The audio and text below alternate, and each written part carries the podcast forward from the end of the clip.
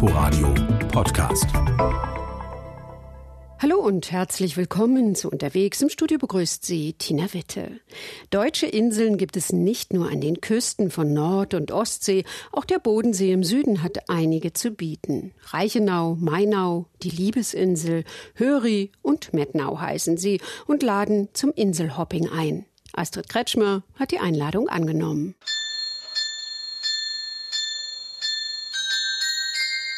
Immer zur vollen Stunde ertönt ein Glockenspiel. Die alte Hafenuhr in Konstanz aus dem Jahr 1906.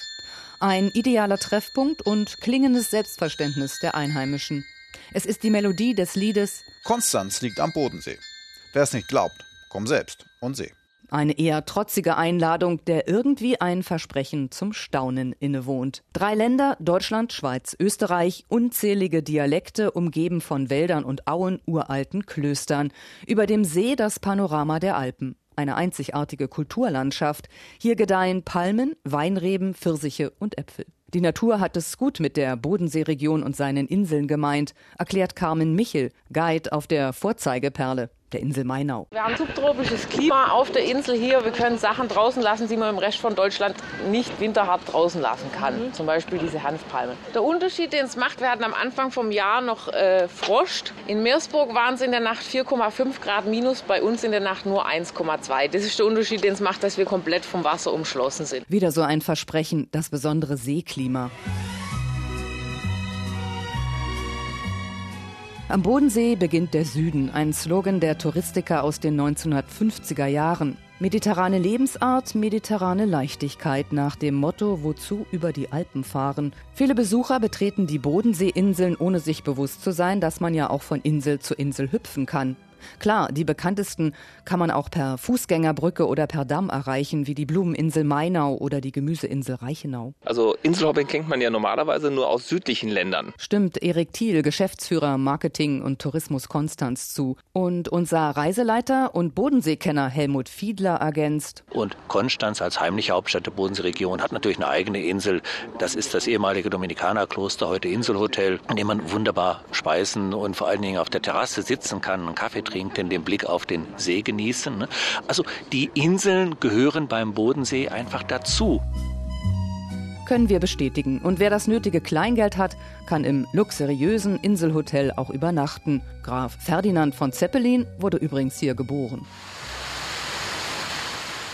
Die Fahrt mit dem Kursschiff von Konstanz zur Mainau ist kurz. Schwäbisches Meer schwirrt mir im Kopf herum.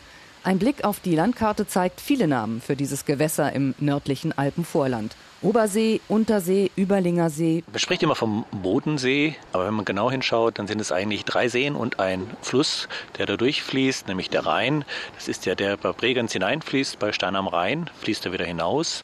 Der große Obersee, 14 Kilometer breit, von Konstanz bis Bregenz sind das 44 Kilometer. Das ist der größte Teil vom See. Der Überlinger See, schmal, fjordartig, der ist immerhin 150 Meter tief. Und der dritte Seeteil, das ist der vielgestaltigste, buchtenreiche Untersee, der sich nochmal in andere Seeteile gliedert. Man spricht vom Gnadensee, vom Zellersee. Also es gibt wohl keinen See, der so viele Namen hat wie der Bodensee. Ein See, viele Namen, verstanden.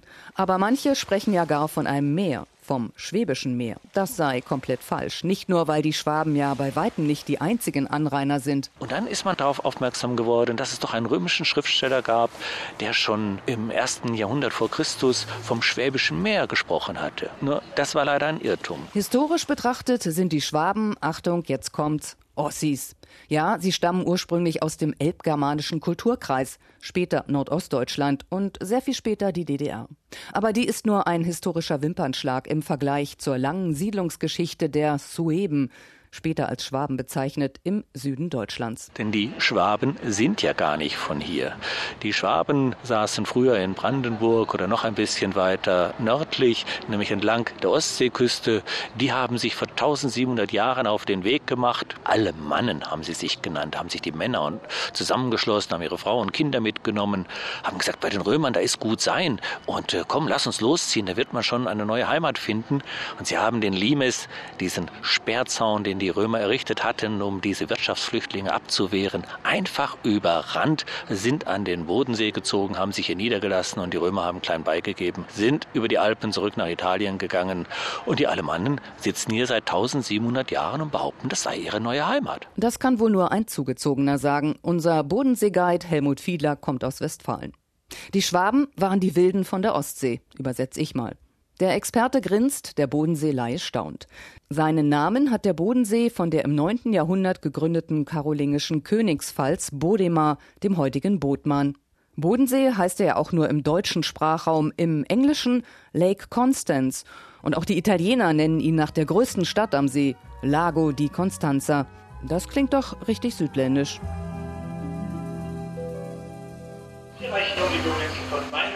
Opulente Blumenarrangements, Orchideen, Dattelpalmen, tropische Gewächse von Agave bis Zitrone. Die Mainau ist ein Naturerlebnis zu jeder Jahreszeit.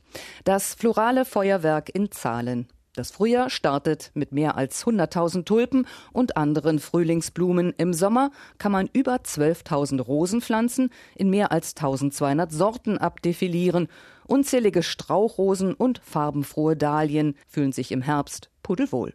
Die Mainau bietet auch ein barockes Schlossensemble mit Kirche, eine beliebte Location zum Heiraten. Großherzog Friedrich I. hat 1853 die Insel gekauft zum Schnäppchenpreis von 60.000 Gulden. Seine Tochter hat den späteren König Gustav V. von Schweden geheiratet.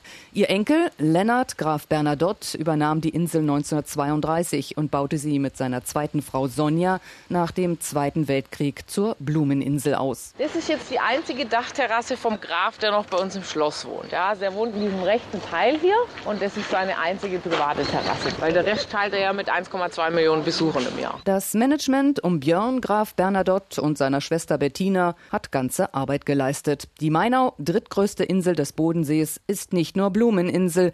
Der ganzjährig geöffnete Touristenmagnet ist zugleich ein botanischer Garten mit Gewächsen von allen Kontinenten.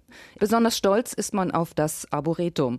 Die aus Kalifornien stammenden Riesenmammutbäume mit bis 50 Meter Höhe sind mittlerweile über 150 Jahre alt. Auf der Insel wohnen tut nur der Graf mit seiner Frau im Schloss, der Gartendirektor mit seiner Frau unten im Hafen und die Klofrau. Bückendurchfahrt senken wir das Zeltdach. Die Strecke, die wir befahren, ist von Kreuzlingen, das ist der Schweizer Hafen am Bodensee, den wir bedienen, und dann Konstanz und runter bis Erklärt Romo Roy von der Schifffahrtsgesellschaft Untersee Rhein auf dem Weg zur Insel Reichenau. Mit an Bord ist Martina Wunderle-Götz vom NABU Naturschutzzentrum. Jetzt sind wir schon am Wollmartinger Ried. Das Wollmartinger Ried ist das größte deutsche Schutzgebiet hier am Bodensee mit 767 Hektar Größe. Es ist ein Gebiet, in dem es etwa 300 Vogelarten gibt und 600 Blüten- und Farnpflanzen. Das Gebiet ist gerade für den Vogelzug sehr wichtig, erklärt die Naturschützerin, weil der Bodensee der erste große Binnensee für die Zugvögel ist, die aus dem Norden kommen. Im Moment haben wir viele Rauchschwalben da, die hier im äh, Schilf übernachten. Dann kommen auch die Starenschwärme kommen hier runter, bevor es weitergeht und wieder zurück. Beiden Staren, die kommen jetzt her, machen hier ihre Weineernte mit, dann gehen sie zur Olivenernte und dann geht es weiter. Hier sehen wir jetzt schon sehr viele Blässhühner. Im Winter werden etwa 30.000 von diesen Blässhühnern da sein. Und da drüben sehen Sie zwei Schwarzhalstaucher. Diese zwei, dieses Pärchen, das da schwimmt, das sind Schwarzhalstaucher. Jetzt sind sie abgetaucht. Das sind unsere seltensten Taucher, kommt wieder hoch.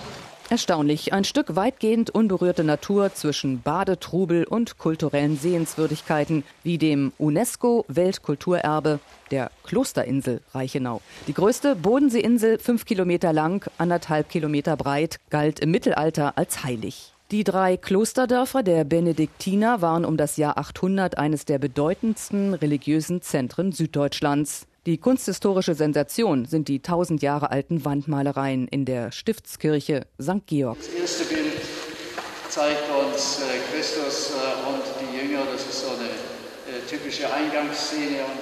Die otonischen Fresken zeigen die Wunder Jesu, wie uns Günter Andres erläutert. Er führt uns über die Reichenau. Die Hochwart im Inselzentrum bietet einen 360-Grad-Blick über den großen Gemüsegarten, Gewächshäuser und Weinreben. Dank des milden Klimas am Bodensee gedeiht hier nicht nur Wein, sondern auch Obst und Gemüse. Prächtig. So richtig los mit dem Gemüseanbau ging es in den 1920er Jahren.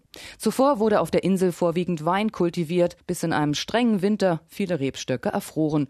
Auf der reichen Au werden vor allem Kohl, Salat, Gurken oder Tomaten angebaut. Es sei nicht verschwiegen, dass der Freilandanbau für die Bauern nicht sehr lukrativ ist. Obwohl sie zwei bis drei Ernten haben, kommen sie eigentlich erst im Gewächshaus auf ihre Kosten.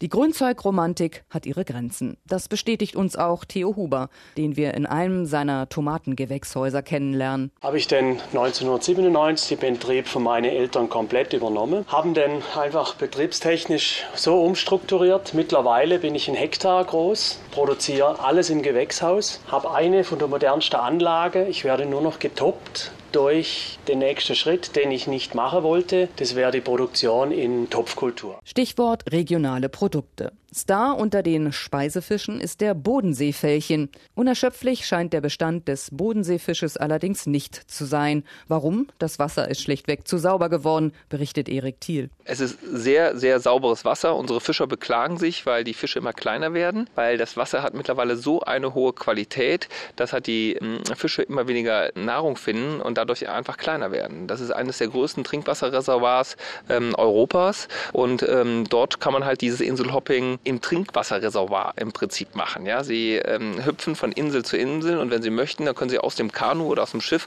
einen Becher Wasser nehmen und sie es trinken. Etwas im touristischen Windschatten der bekannten Mainau und der Reichenau liegt die Höri. Eine verträumte Gegend am westlichen Ende des Bodensees. Die 63 Quadratkilometer große Landzunge liegt zwischen Radolfzell und Stein am Rhein und bietet traumhafte Ausblicke auf die Schweizer Berge, die Reichenau und den westlichen Bodensee. Beim Namen der Insel war natürlich göttliches Wirken im Spiel. Als der Schöpfer als letztes den Untersee erschaffen hatte, soll er jetzt Höri auf gerufen haben die Halbinsel Höri. Literaten sind schwer angetan von der Stille, Maler vom weichen Licht und vom Blick auf den See. Höri ist bei Künstlern ja sehr beliebt gewesen. Also Hermann Hesse hat äh, mal ein paar Jahre drüben in der Gegend von Geinhofen gewohnt, äh, dann Otto Dix und äh, auch noch äh, ein paar andere Expressionisten. Die Landschaft als Quelle der Inspiration. Aber manchmal ist der See stärker als ich soll die Schriftstellerin Gabi Hauptmann beklagt haben.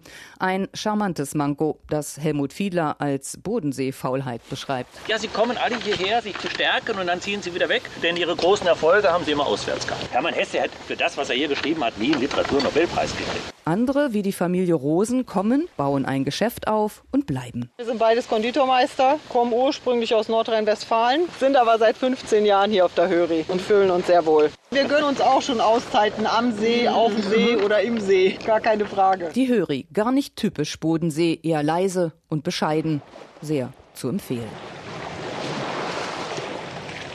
Über den Zeller See nach Radolfzell. Vom dortigen Hafen ist es nur ein halbstündiger Spaziergang entlang des Seeufers zur Halbinsel Mettnau, ebenfalls ein bedeutendes Naturschutzgebiet. Nahezu geräuschlos gleiten wir mit der Solarfähre Helio übers Wasser vorbei an einem kleinen Eiland der Liebesinsel. Im Heimatfilm Die Fischerin vom Bodensee aus den 50er Jahren verbrachten die beiden Protagonisten Maria und Hans eine romantische Liebesnacht auf dem einsamen Inselchen. Sie müssen die letzte Nacht dort verbringen. Sie haben ihr Boot nicht festgemacht und seitdem hat die Insel ihren Namen. Nein, die Insel hat natürlich schon viel länger, denn die Buben in Radolfzell haben immer schon abends, wenn die Gäste zum Abendessen gegangen sind, ihre Ruderboote ausgehängt, ihren Liebste reingesetzt und sind zur Liebesinsel rübergerudert. Ne? Und seit dieser Zeit darf man seinen Fuß auf den Strand der Insel setzen, nicht mehr über die Insel gehen. Die schönsten Plätze sind historisch vorgezeichnet.